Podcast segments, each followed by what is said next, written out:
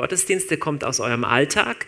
Und der Lobpreis ist schön, die Anbetung ist wunderbar, wir hören irgendwie inspirierende Worte. Und dann gehst du aber wieder nach Hause. Und ich weiß nicht, wem von euch das schon mal passiert ist, dass du zu Hause deinen Vorsätzen, die du auf einer Konferenz oder im Gottesdienst gefasst hast, nicht unbedingt treu bleibst. Ist das irgendjemand schon mal passiert, ne, dass du zu Hause merkst, es ist irgendwie schwieriger?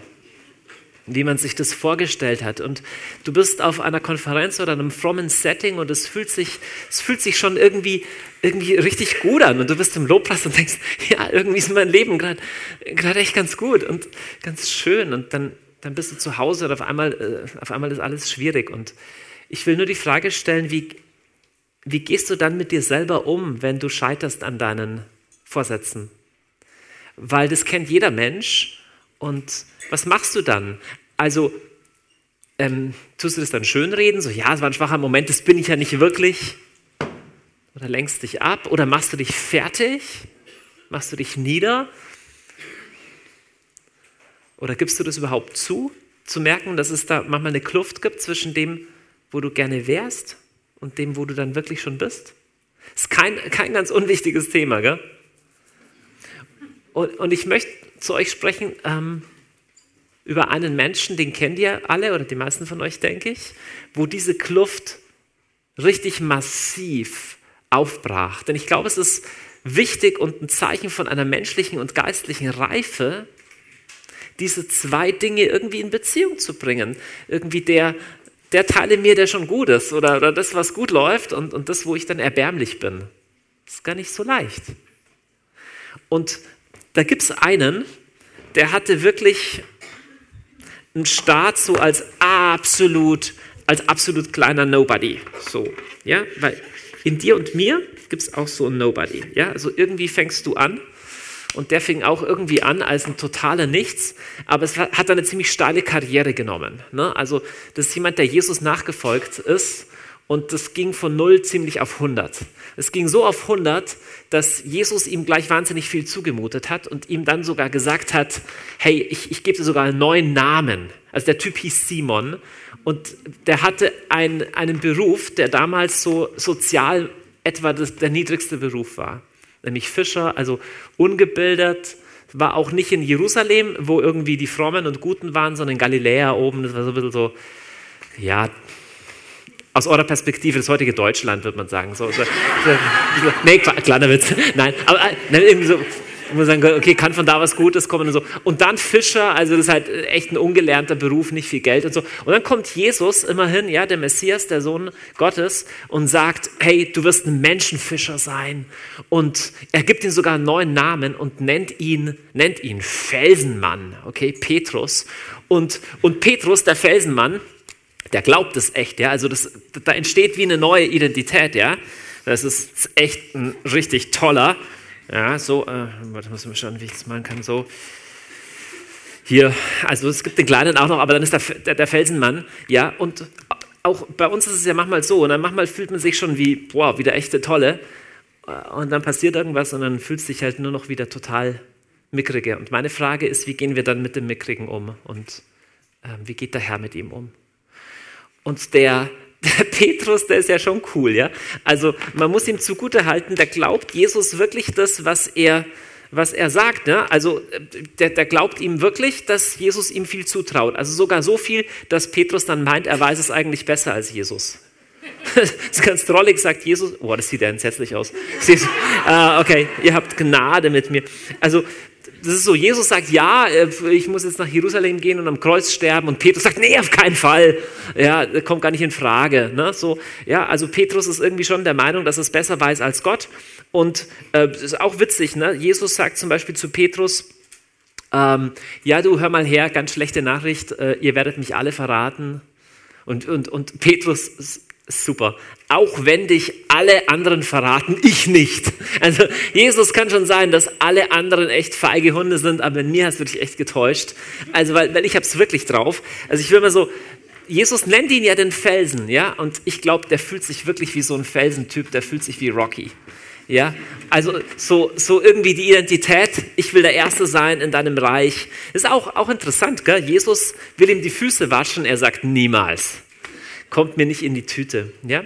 Und es ist ausgerechnet Rocky, es ist ausgerechnet dieser Felsenmann, der am gröbsten überhaupt auf die Schnauze fällt, wie du es dir vorstellen kannst. Und, und zwar nicht nur ein bisschen. Also wenn Petrus sündigt, dann so richtig total. Also musst du das schon auf der Zunge zergehen lassen. Jesus warnt ihn vor. Er sagt, ich bin bereit mit dir zu sterben. Äh, mir wird es nie passieren. Und dann, der Anlass ist ja nicht mal ein wahnsinnig großer. Das ist einfach nur, der wird gefragt, kennst du den? Er sagt, nein. Und es ist eine, äh, eine Frau, eine Magd am Feuer. So.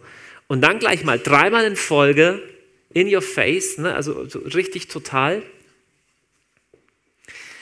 Und dann kräht der Hahn.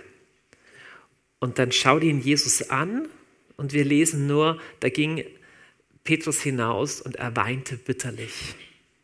Er weinte bitterlich. So. Ähm, wir wissen nicht, wie die nächsten Tage für Petrus so waren. Stell dir vor, der hat alles verlassen, der war einfach der kleine Fischer von Galiläa und dann war er der Chef der Apostel. Ne, Jesus hat den wirklich bei den wichtigsten Sachen mitgenommen. Äh, auf dem Berg ist nur er mit zwei anderen dabei und also er ist echt der Typ, ne? Und er gibt ihm den Namen, ich nenne dich Felsenkerl, Felsenmann. Und jetzt Felsenmann verleugnet Jesus dreimal. Und wir lesen dann im Johannesevangelium, dass Jesus nach seiner Auferstehung Petrus erscheint. Das ist diese Geschichte am See.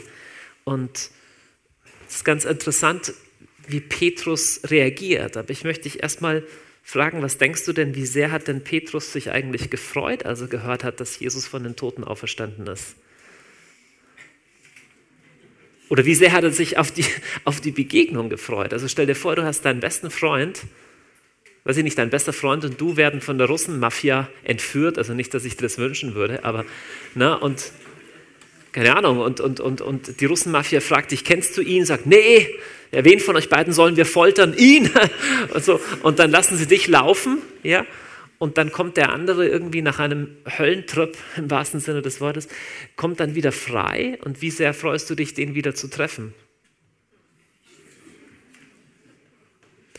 Ich möchte kurz die Frage stellen, was denkst du, was ist, was prasselt auf den kleinen Petrus, auf den kleinen Kerl ein, weil ich glaube, dieser, dieser Rocky, diese Identität von, von diesem Petrus, die ist ordentlich zerbrochen. Weißt du, woher wir das wissen?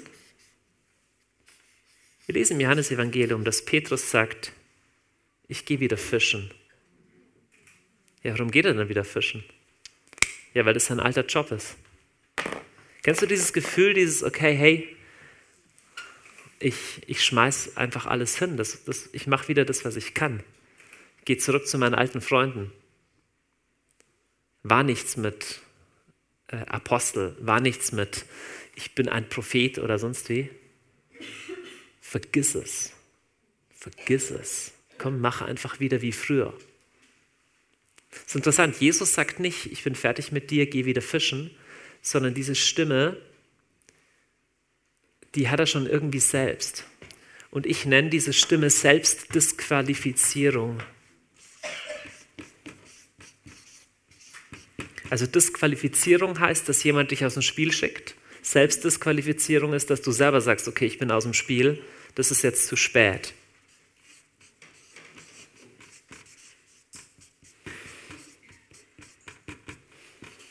Und vielleicht kennst du diese Stimme, die sagt, okay, das war jetzt zu viel, jetzt ist es vorbei. Du hast es versucht, aber mach dir nichts vor. Ähm, du bist einfach draußen. warum ist es sich denn so sicher, dass er, dass er davonlaufen muss? Das ist schon, schon heftig, ne? Der hat schon gehört, dass Jesus auferstanden ist. Und es handelt ja in Jerusalem und er haut einfach ab und geht nach Galiläa zurück. Da ist was in ihm, was, was ist wie, ich muss mich verstecken. Es ist so tief in uns Menschen drin, seit dem Garten Eden, einfach Scham. Oder man könnte das, durch was er geht, auch einfach Entmutigung. Ja. Entmutigung nennen. So, und Meine Frage an dich ist einfach, wenn du gerade so ein kleiner bist, weil deine Ideale zerbrochen sind, kommt, kommt dir diese Stimme bekannt vor? Die mit Selbstdisqualifizierung, mit Entmutigung, mit Scham, mit Anschuldigung, mit Vernichtung einprasselt auf diese Stelle. Ich glaube, dass Jesus, äh, dass Petrus wirklich auf diese Stimme gehört hat und dass er deswegen wieder fischen gegangen ist. Wie sehr freut er sich auf diese Begegnung mit Jesus? Ich glaube echt nicht besonders. Also mal im Ernst, ich weiß nicht, ob du mal richtig großen Mist in deinem Leben schon gebaut hast. Aber was auch immer du dir vorstellst, was großer Mist ist, den Messias dreimal zu verraten und der wird dann gekreuzigt, das ist schon relativ weit oben. Ja. Stell dir vor, du hast richtig großen Mist gebaut. Einfach. Und, und, und dann hörst du irgendwie, okay, oder du bist im Gottesdienst und hast diese Vorstellung, okay, Jesus kommt jetzt zu mir. Also, worüber würde er denn gerne mit dir reden? Oder was, was ist denn deine Vorstellung, wie so ein Gespräch abläuft? Ich muss es dem Petrus schon echt groß äh, hoch anrechnen, dass er, als er hört, dass es Jesus ist, springt er ins Wasser und schwimmt auf Jesus zu. Das ist schon, ist schon der Hammer eigentlich. Und es ist eigentlich schon mal die total armseligste Situation, die du dir vorstellen kannst. Hier hast du den abgefallenen Apostel, den Ex-Apostel, der wieder Fischer ist und nicht mal in seinem Beruf hat er Erfolg. Also er fischt nichts. Das ist wie der Ex-Drogendealer, der sich bekehrt und sagt, egal, dann verkaufe ich wieder Drogen, aber es kauft keiner was. Also nicht mal das funktioniert. Also du versuchst abzufallen und selbst da hast du keinen Erfolg mehr. Also, äh, hm. Der fischt die ganze Nacht und, und fischt nichts. Und ich weiß nicht, wenn du die ganze Nacht da am Wasser zugebracht hast, der ist, der ist hungrig und der ist ausgefroren, der ist auch im Wasser. Und wir wissen erst nicht, wie dieses Gespräch abläuft, sondern das Erste, was Johannes uns erzählt, ist zum letzten Kapitel vom Johannesevangelium, Johannes 22, lesen wir, dass, dass Jesus ein Feuer gemacht hat. Und es ist früher Morgen und da ist Brot und Fisch drauf. Ist interessant. Das ist der Fisch, den Petrus nicht, ähm, nicht hatte. Gell? Das ist schon heftig. Da ist, da ist der Verräter, triefnass, und Jesus macht erstmal Frühstück und ein Feuer. Und ich stelle mir den Petrus ein bisschen nervös vor, weil er nicht weiß, in, in welche Richtung geht das Gespräch, weil das ist schon ein bisschen unangenehm, weil das letzte Mal, als sie sich sahen, gab es auch ein Feuer und das war auch in der Früh.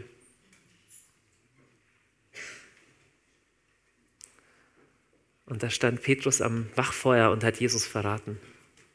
Das ist noch nicht lang her. Und jetzt macht Jesus ihm Frühstück. Und nach dem Mahl erhebt Jesus die Stimme und, und stellt, die, Petrus eine Frage. Und ich weiß nicht, wenn mich mein bester Freund verraten hätte, ich würde also würd dem auch ein paar Fragen stellen. So, hallo Petrus, ah, du kennst mich auf einmal wieder. Erstaunlich.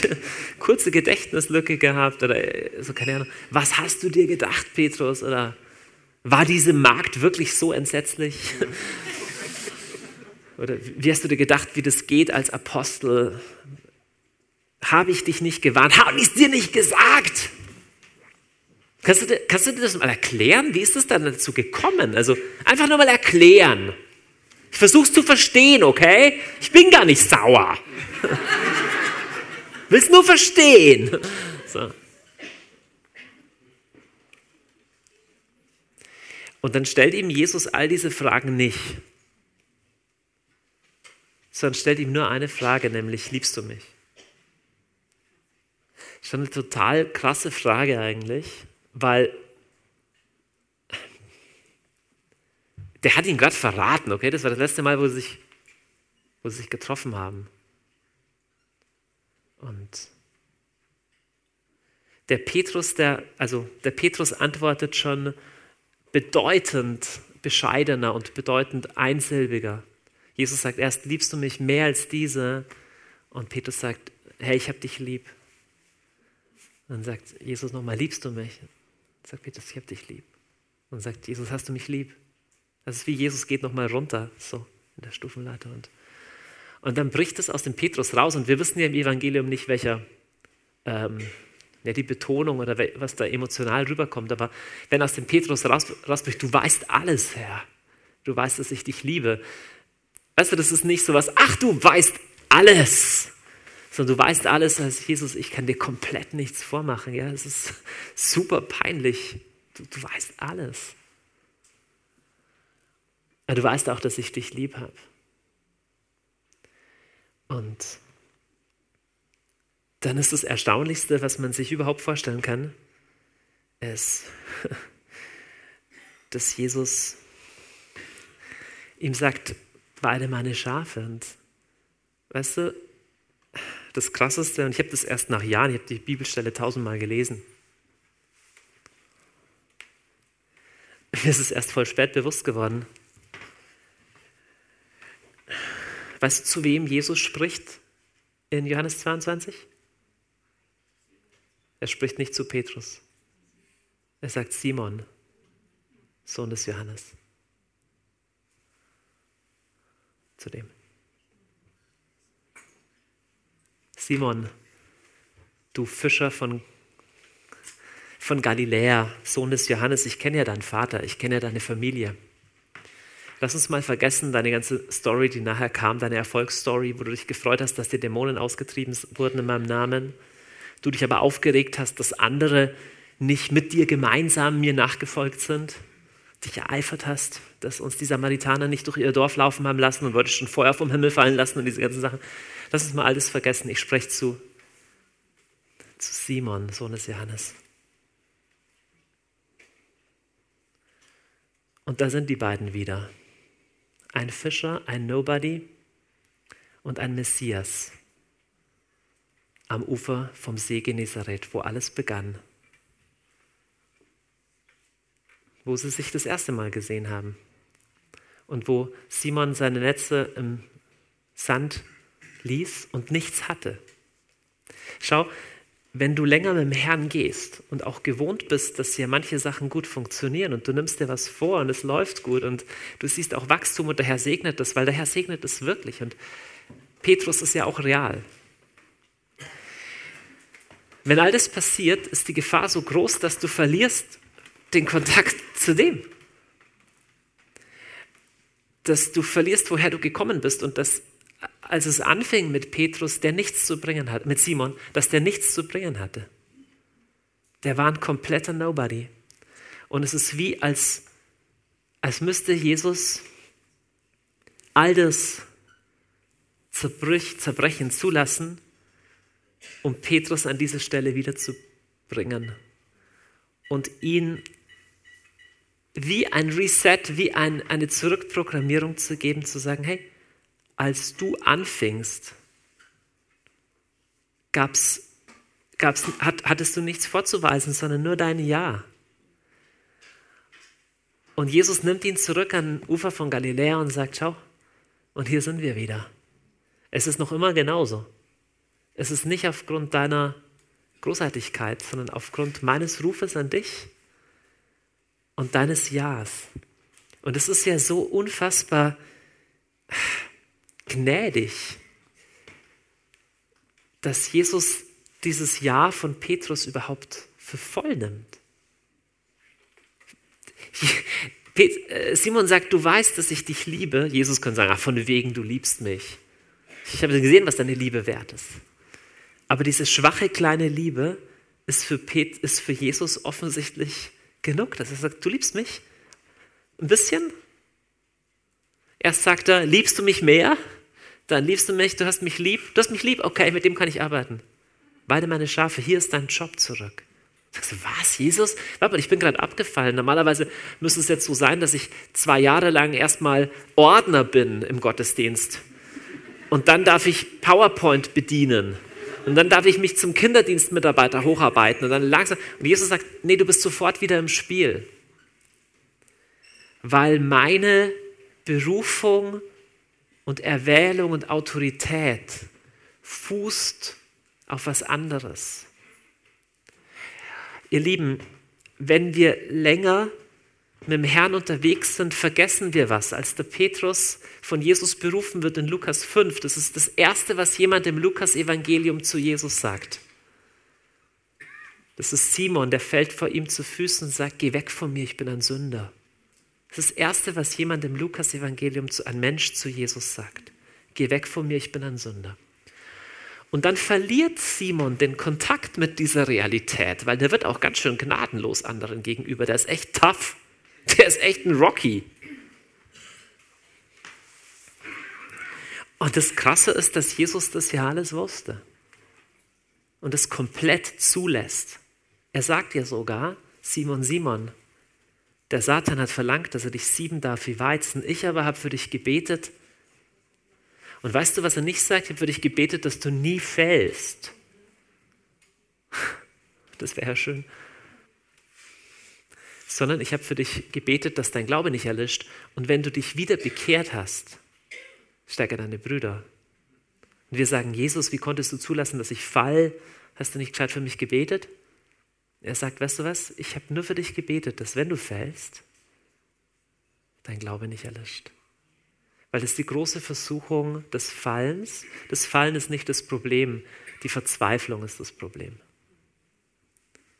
Das Fallen ist nicht das Problem, sondern das Problem ist, sich selbst zu disqualifizieren, zu sagen, okay, ich, ich schmeiß mich jetzt selber raus. Ich verstecke mich so in Scham, dass ich mich nie wieder öffne und nichts mehr wage. Und ich bin jetzt so entmutigt, dass ich mich nicht mehr aufrichten lasse. Warum hat denn eigentlich Jesus den Petrus dreimal gefragt?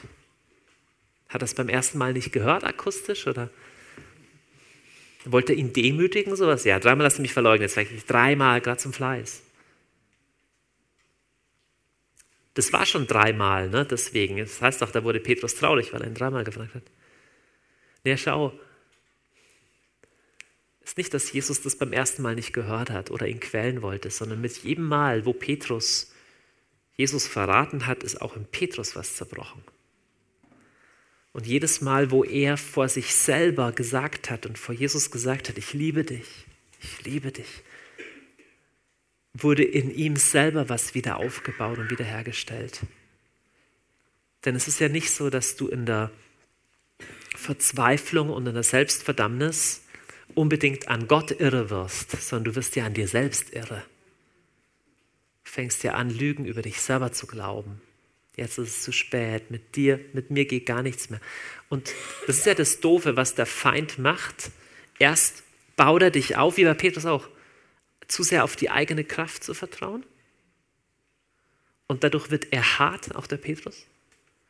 Und dann, wenn er an der eigenen Kraft versagt, dann drückt er dich rein und sagt, schau, du bist ein Versager. Und diese Frage, die Jesus stellt, liebst du mich? Die nimmt das ganze Gift raus, weil sie überhaupt nichts zu tun hat mit, mit der Leistung, sondern sie geht zurück auf eine Herzensebene und, und sie geht direkt hierhin. Sie sagt, hey du, weißt du was? Petrus, ich weiß schon, hast viel Mist gebaut, aber mich interessiert was anderes. Was ist da noch zwischen uns beiden?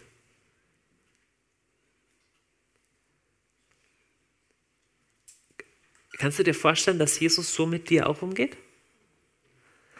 Oder glaub, es ist ja unglaublich, wir, wir denken ja oft, dass die Stimme Gottes die Stimme sei. Und derweil spricht ja die Bibel, dass es einen, einen Ankläger der Brüder gibt. Das heißt, das ist interessant. Das ist nicht in erster Linie der Ankläger Gottes, auch manchmal, aber es ist schon interessant, er wird genannt der Ankläger der Brüder. Also der Hauptjob des Teufels ist es, viele Christen machen auch super mit,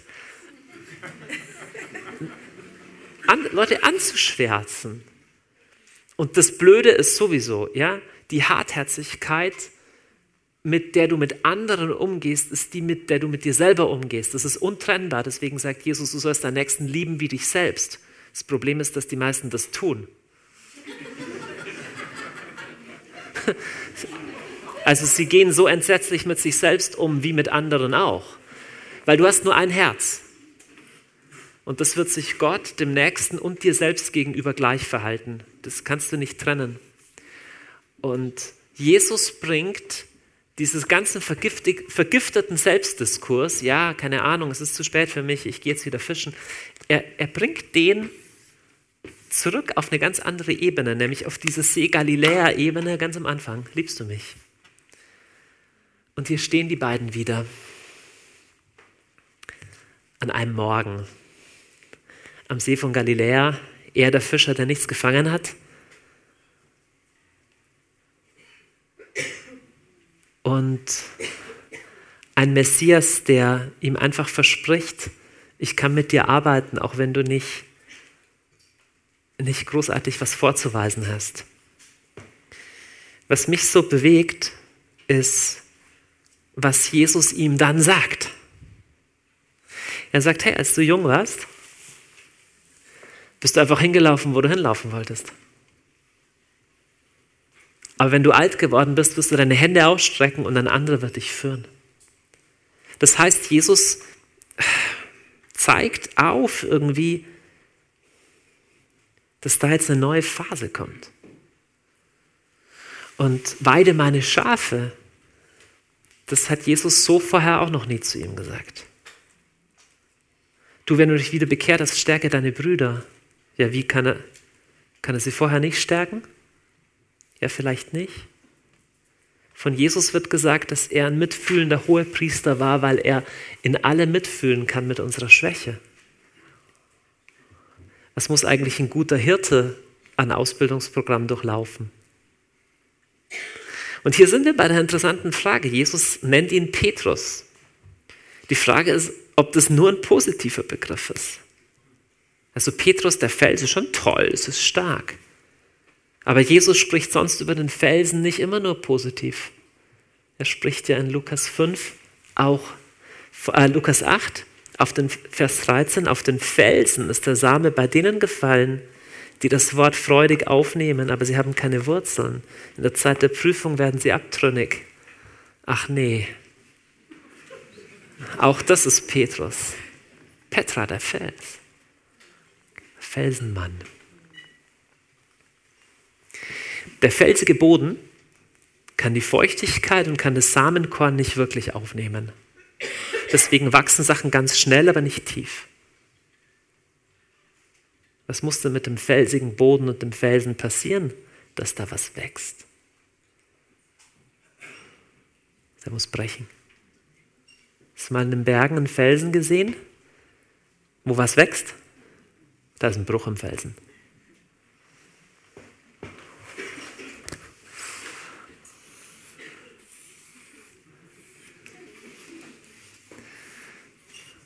Und irgendwie ist das vielleicht mit Petrus auch passiert.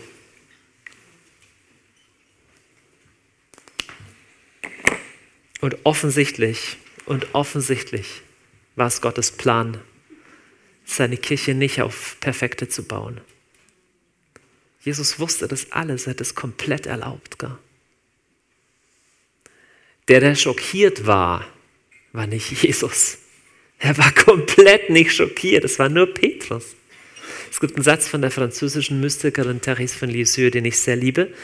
Da sagt sie, wenn ich falle, laufe ich sofort zum Herrn zurück und sage ihm, du bist nicht darüber überrascht, ich bin auch nicht darüber überrascht, also lass uns weitergehen.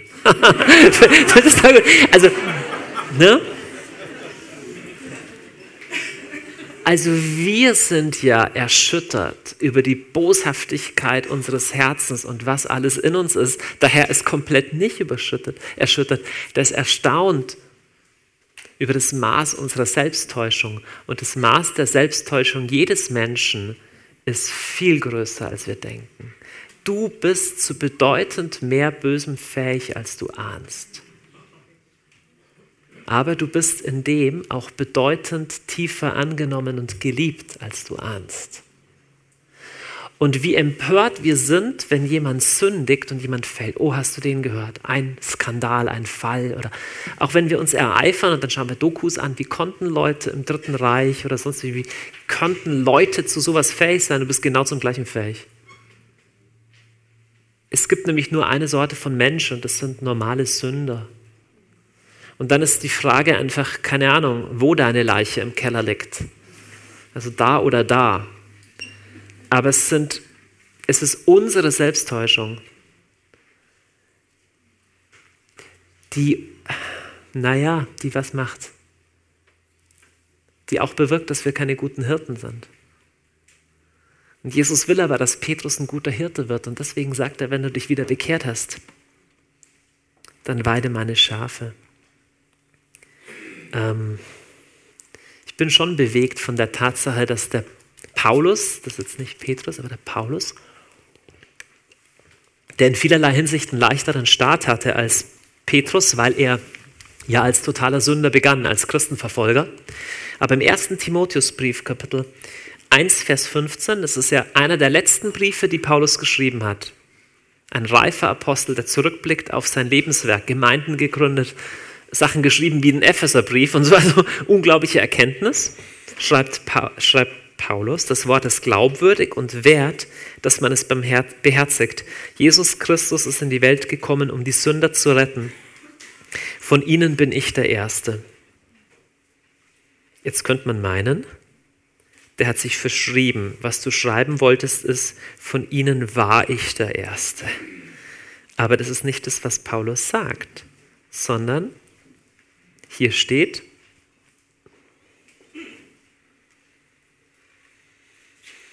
Von ihnen bin ich der Erste. Das heißt, in Paulus ist im Laufe seines Lebens offensichtlich was Wunderbares gewachsen, nämlich, und das wünsche ich uns so von Herzen, nämlich, dass er den Kontakt zu beiden nie verloren hat. Weil Paulus kann genauso sagen, 1. Korinther 11.1, nehmt mich zum Vorbild, wie ich Christus zum Vorbild nehme. Weil das ist er auch. Er ist auch der Gesalbte des Herrn, er ist der Apostel. Aber er vergisst halt nicht, dass er auch sagt, naja, 2. Korinther 1, dreimal habe ich den Herrn angefleht. Er hat zu mir gesagt, meine Gnade genügt dir, sie ist in den Schwachen mächtig. Er hat nicht Kontakt verloren zu diesem ganz Schwachen. Und ich wünsche dir, dass du den Kontakt nie verlierst zu diesem ganz Schwachen. Denn das ist das, was wir immer wegdrücken wollen. Und am liebsten soll es gar nicht geben. Das ist nur Vergangenheit, das war ich mal, aber das bin ich einmal ausgerutscht, aber eigentlich bin ich das gar nicht. Jesus schnell wieder vergessen. Und er spricht genau diesen Teil an. Simon, Sohn des Johannes. Liebst du mich?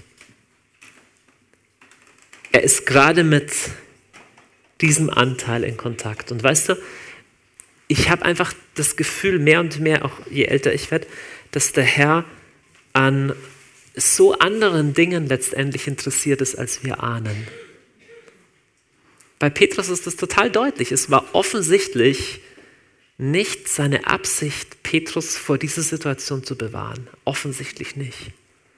Es war offensichtlich seine Absicht, aus Petrus was zu machen, was er nicht geworden wäre ohne das. Und weißt du, Jesus kennt alles. Und in Römer 8, was ist es, 26, lesen wir, dass alles denen gereicht, die, die Gott lieben. Alles, ich habe das im Griechischen nachgeschlagen, das ist ein interessantes Wort, dieses alles, was da im Griechischen steht, das heißt nämlich alles. Wörtlich übersetzt. Ja. Also das ist ein kleines Wort, wo alles drunter fällt. Also jetzt sagst du, okay, aber Du kannst nicht meinen, das in meinem Leben oder das in meinem Leben. Ja, doch alles. Weißt du, damit ist nicht gesagt, dass da nicht Mist dabei war, ja? Es war objektiv wirklich Mist, dass Petrus Jesus verleugnet hat. Damit ist nicht gesagt, dass, ja, empfehlt es jedem so auch. Also ich will da nicht Sünde kleinreden, das ist nicht der Punkt. Aber es gibt eine heilige Perfektion, die gnadenlos ist. Und es gibt nicht wenige Christen, die ihre Sicherheit suchen im Richtigsein, im richtigen Denken und im richtigen Glauben und die hart wie Steine sind. Und so war Jesus nicht. Und so war Petrus aber schon vor dieser Situation. Und der Punkt ist, der Tag wird sowieso kommen. Du wirst sowieso scheitern. Und dann hast du nur zwei Möglichkeiten. Entweder du stimmst ein mit der Stimme des, äh, des Anklägers, der dich niedermacht. Nee, eigentlich hast du drei, du hast drei Möglichkeiten. Eine davon ist die gefährlichste. Ähm, das eine ist, dass du einstimmst in diese Ding der Selbstdisqualifizierung und des, der Verdammnis und dass du dich einfach nur niedermachst. Die zweite ist die gefährlichste. Das ist die, dass du einfach eiskalt wirst und das wie von dir wegspaltest. Das irgendwie, ja, ja, das, ne, so irgendwo in die geheime Hinterecke irgendwo. Das ist das Gefährlichste, weil du mit deinem schwachen und verletzlichen Anteil auch deine Nahbarkeit und deine Menschlichkeit verlierst. Und du eiskalt wirst. Und die dritte Möglichkeit ist, dass du dich auf diesen Dialog einlässt, auf diesen eigenartigen, dass Jesus immer im schwächsten Moment sprechen will. Das ist so unangenehm. Also hätte er auch dem Petrus, keine Ahnung, noch ein paar Wochen Zeit geben lassen, bis es beruhigt. Und dann die volle Show. Tropfnass, nichts gefangen, See von Galiläa, am, am Feuer, in der Früh, dreimal in Folge, wirklich, ja, voll in die Wunde rein. Jesus ist schon auch so. Weißt du warum? Weil eine Wunde, wenn du eine Wunde hast, wo Blut rauskommt, heißt es, dass dieser Teil deines Körpers mit deinem Herzen verbunden ist. Die Wunde ist immer der direkteste Weg ins Herz. Nicht um uns zu quälen, sondern weil er real, weil er dran sein will, weil er real sein will. Und in der Regel verwendet der Herr die Wunden, um uns wirklich nahe zu kommen und zu berühren. In der Regel. In der Regel. Wie immer, Jesus, ja, dann spricht er mit einer Frau. Ja, keine Ahnung. Kann über alles reden, kann über Politik mit ihr reden, über das Wetter, über Religion. Ja, das einzige Thema, was ein Problem ist, ist ihre Männergeschichten. Was spricht Jesus an? Sie, sie hat eine tolle Frage, sagt, ja, Herr, gib mir immer dieses Wasser. Er ruft einen Mann, na toll. Danke, vielen Dank auch, ja? Vielen Dank auch. Aber noch viel krasser ist, was Jesus dann macht. Dann sagt sie, ich habe keinen Mann. Und Jesus weiß ja alles, der weiß ja fünf Männer und solch. Und Jesus sagt, stimmt, du hast keinen Mann, du hast die Wahrheit gesagt. Das ist so krass. Der könnte sie ja komplett ausziehen, er könnte sie ja voll reinreiten. Ah, von wegen, du hast keinen Mann. ich bin ein Prophet. Jesus ist so gnädig, es ist unfassbar, unfassbar. Dass die Frau, die sie da aus dem Bett gezerrt haben, weil sie mit dem Typen im Bett war, ich frage mich immer, wo der Typ ist eigentlich. ist egal. Und dann wollte die steinigen. Und Jesus, Jesus fragt nur, wo sind denn die hin, die dich verurteilen? Hat dich keiner verurteilt? Voll süß. Das ist, du hättest auch sagen können, ja, wer ist denn der Typ? Und läuft ihr schon länger mit euch oder so? Und ähm, nee, keiner verurteilt. Jesus sagt, ja, ich verurteile dich auch nicht, geh und sündige nicht mehr. So, und, und zu der anderen Frau, der sagt, geh und ruf deinen Mann, sagt, ja, du hast die Wahrheit gesagt und ist schon wieder gut. Also Jesus nutzt es überhaupt nicht aus, um, keine Ahnung, um ihr eins reinzudrücken. Aber Jesus will ein Gespräch führen, das am wunden Punkt ist. Er will sagen, hey, lass uns nicht faken, lass uns nicht irgendwie, nicht so tun, als ob. Ich will schon, ich will schon Realität reden, aber nicht um dich fertig zu machen, sondern um dir nahe zu kommen. Und was bei Petrus passiert, ist einfach so wunderbar. Er sagt einfach nur, liebst du mich? Und ich wünsche dir so von Herzen, dass du in deinem Leben lernst, die Stimme des Anklägers zu überwinden. Und zwar nicht durch Großartigkeit, die du sagst, aber das nächste Mal wird es mir nicht mehr passieren. Oder das war ich ja gar nicht und so, sondern indem du dich in diesen Liebesdialog mit dem Herrn flüchtest. Und dann, der Punkt ist ja, du, ja, keine Ahnung, du wirst dann sagen, Herr, ich liebe dich. Und dann kommt ja auch eine Stimme und die sagt, pah, von wegen. Du. Das nennst du Liebe. Ja, und dann stehst du im Lobpreis und preist den Herrn und dann kommt eine Stimme, die sagt, du Heuchler. Ich weiß doch, was gestern Abend war. Und das ist aber die Stimme des Feindes. Weil für den Herrn ist es kein Problem, mit schwacher Liebe zu arbeiten. Wir, wir schätzen ihn da oft falsch ein. Wenn der Herr nur arbeiten würde mit reifen Menschen, wo immer alles schon richtig ist, ja, dann hätte er ja niemand. Er hätte nie einen Simon erwählt. Und, und dich auch nicht. Der Herr arbeitet mit dem, was du ihm gibst. Das ist unglaublich. Wenn du ihm ein schwaches Herr, aber ich liebe dich gibst, arbeitet er mit dem. Ähm, die Selbstdisqualifizierung, die Verachtung deiner selbst, das dich selber aus dem Rennen schießen, ist gefährlicher, als wenn du fällst. Weil er ist gnädig und der Gerechte fällt siebenmal am Tag und steht wieder auf. Und dir kann alles zum Guten dienen. Dir kann alles zu einem noch größeren Sieg gereichen, wenn du dich zurückflüchtest zum Herrn. Weißt du, er ist nie erschrocken. Er weiß es doch alles. Dein peinlichster Punkt. Das eine Thema, wo du dir denkst, wie gut, dass da keiner davon weiß. Oder wenn jemand davon wüsste, wäre ich der Einzige. Erstmal die gute Nachricht ist, jeder hat sowas.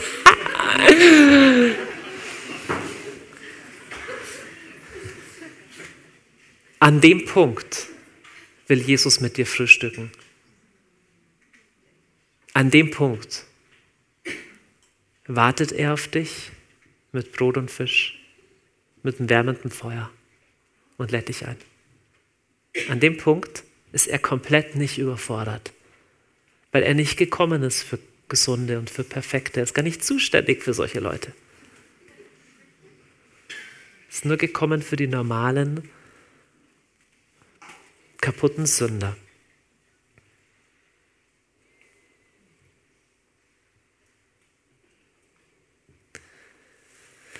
Wahr ist das Wort und, und zuverlässig, dass man es befolgt. Jesus ist in die Welt gekommen, um Sünder zu retten. Von ihnen bin ich der Erste.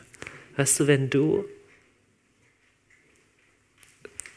nicht mehr deine Identität bauen musst, wer du bist, Großartiges im Herrn, sondern tief drin in Kontakt bleibst mit diesem total armen Teil in dir, der aber der vom Herrn Geliebte ist, ja, dann bist du unbesiegbar. Weil was soll dir dann passieren? Wenn Leute dich anschießen, ja. Und wenn du selber fällst, ist auch nicht so schlimm. Weil es eine Identität ist, die du die du komplett aus der Hand des Herrn empfängst, die du nicht machst. Und weißt du, das ist, als du anfingst mit Jesus, da hattest du ja auch nichts vorzuweisen. Wenn du schon seit Kindesbeinen gläubig bist, dann der Anfang war ja nicht, dass du ihm erstmal bewiesen hast, wie großartig du bist. Wenn du dich später erst bekehrt hast, der Anfang ist ja immer eine Bankrotterklärung, zu sagen, okay, pff, letzte Option, ich versuche das halt mal mit diesem Gott. Schau, und im letzten ändert sich ja dein Verhältnis ihm gegenüber gar nicht. Und das ist das Wunderbare, du kannst dahin immer wieder zurück. Und deshalb ist der Weg zurück zur ersten Liebe nie verschlossen. Als Jesus zur Gemeinde in Ephesus spricht, in Offenbarung 3, sagt er, du hast die erste Liebe verloren, kehr deshalb um und tu die ersten Werke. Die ersten Werke waren nie Werke der Großartigkeit, sondern es waren ganz einfache Dinge. Das war es war ein Fischer am Strand von Galiläa, der eigentlich nichts Großes zu bringen hatte, nur gesagt hat, okay, ich gebe dir halt mein Ja. Und Jesus sagt, das ist auch alles, was ich will. Ich will einfach nur dein Ja. Ich will einfach nur dein, ich liebe dich. Das ist unglaublich, weißt du? Wenn du Mist gebaut hast und dir überlegst, was würde mich jetzt alles fragen? Weißt du, was er dich fragt? Er fragt dich, liebst du mich? Und wenn du sagst, Herr, inmitten von all dem Mist, du weißt es ja alles, aber ich liebe dich, sagt, okay, damit können wir arbeiten, ist gut. Hier ist dein Job wieder. Hier ist dein Mandat wieder, hier ist deine Krone wieder, hier ist deine Würde wieder, hier ist deine Perspektive wieder und du bringst die Stimme des Anklägers zum Verschweigen, weil du dich auf das Spiel nicht länger einlässt. Und du überwindest ihn durch das Blut des Lammes und dein Zeugnis, wie es in der Offenbarung heißt. Weil deine Stärke nicht in dir selbst ist. Und das nächste Mal, wenn du fällst, das nächste Mal, wenn du in deinen selbstgesteckten Idealen scheiterst, ich wünsche dir, dass das passiert. Es wäre entsetzlich, wenn das nie passieren würde. Du, wurdest, du würdest eiskalt.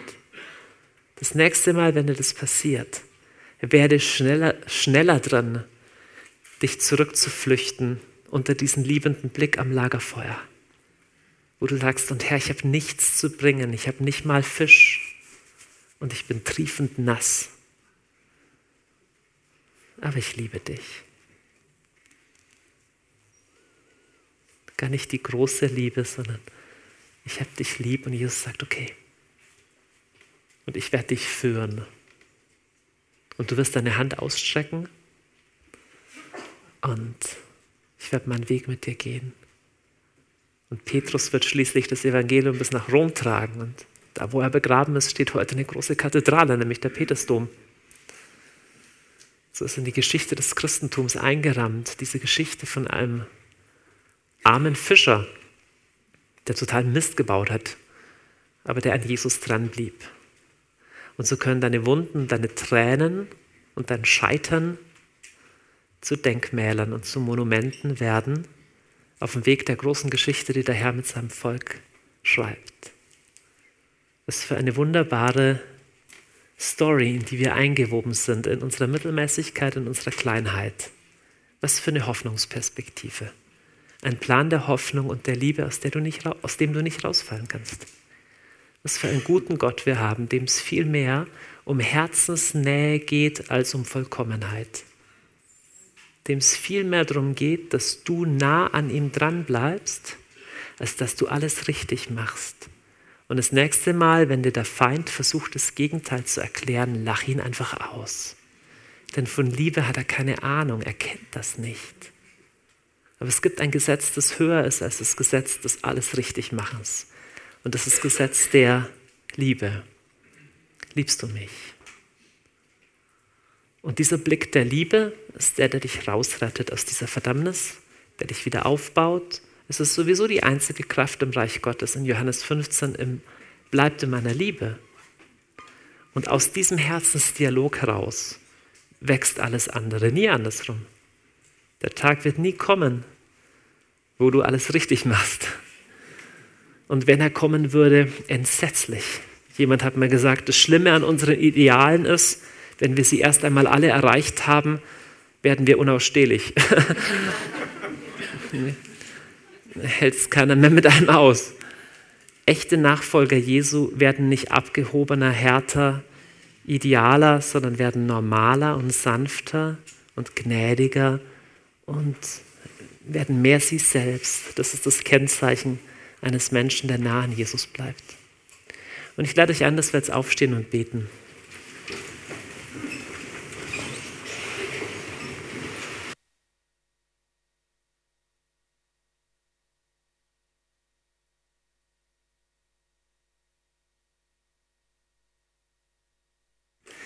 Ich kann mir vorstellen, dass es auch ein Thema ist, was vielleicht dich tiefer anrührt oder du vielleicht auch noch Gebet brauchst. Es wird auch einen Segnungsdienst noch geben, einen Gebetsdienst für die von euch, die das in Anspruch nehmen wollen.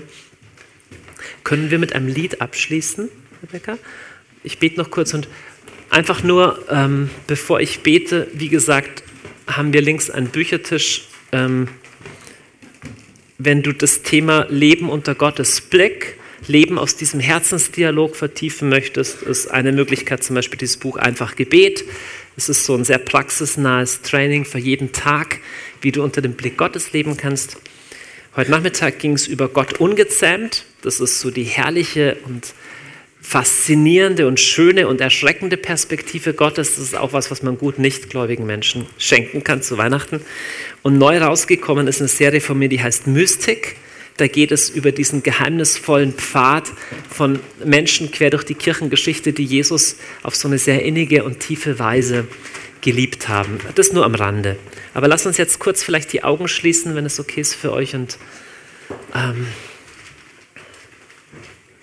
und ich lade dich ein, einfach so wie du jetzt bist, zu kommen, mit deinem Zeug, mit deinen offenen Fragen, mit deinen Themen, die jetzt irgendwie nicht super aufgeräumt sind gerade. Vielleicht auch mit deinem Schmerz. Und du darfst genauso kommen, wie du bist. Du musst nicht erst ein anderer werden um zu kommen, sondern du kannst nur ein anderer werden, wenn du, wenn du genauso wie du bist zu Jesus kommst. Dann sagt er, komm, komm zu mir, die ihr mühselig und beladen seid. Und dann kann man damit arbeiten. Aber du darfst erstmal genauso kommen, wie du bist. Sprich doch mal tief in dich rein, erstmal diese Erlaubnis. Alles, was da ist, das darf jetzt erstmal sein. Das musst du jetzt nicht wegdrücken, okay? Wenn da Schmerz da ist, wenn da Schuld da ist, wenn da Sorgen da sind, wenn da irgendein Mist da ist. Ja, es ist halt Teil von deiner Geschichte, gell? Und der Herr weiß das, der ist nicht überfordert, der ist nicht schockiert davon, er kennt es ja. Du bist derjenige, der davonläuft. Der Adam läuft davon und versteckt sich. Gott sucht ihn dann. Sprech mal nach innen, um ein bisschen Druck rauszunehmen. Sprech mal rein, dieses, hey, es darf jetzt mal alles da sein. Okay? Das, was da ist, ist da. Du bist du. Und der Herr ist nicht überfordert mit dir. Und dann mit all dem, was du hast und bist. Stell dich doch einfach mal unter diesen Blick Jesu am Lagerfeuer. So ein ganz sanfter, liebender Blick, der dich fragt, hey, musst mir gar nicht alles erklären, wie kam es dazu und was denkst du dazu, sondern er stellt dir eine Frage, aber die dreimal liebst du mich? Und du musst dich gar nicht zwingen. Der ist total geduldig. Er wird es wieder und wieder fragen. Auch wenn du gerade noch nicht antworten kannst. Aber wenn du willst, kannst du ihm auch antworten. Sagen, Jesus, meine Güte, du weißt alles. Aber trau dir ruhig auch mal zu, zu sagen, aber Jesus, ich liebe dich. Weißt du, wenn du Jesus lieben willst, dann liebst du ihn auch. Lieben wollen ist schon Liebe. Das ist erst der Anfang, das ist ein, so der erste Schritt. Aber du kannst schon sagen, Jesus, ich, ich will dich lieben, ich bin noch ziemlich schwach drin. Aber das bringt dich raus aus dieser Definition. Ja, ich bin ein Sünder, ich bin schlecht, ich bin ein Abhängiger, ich bin ein, weiß, keine Ahnung, was wir alles uns selber zuschreiben.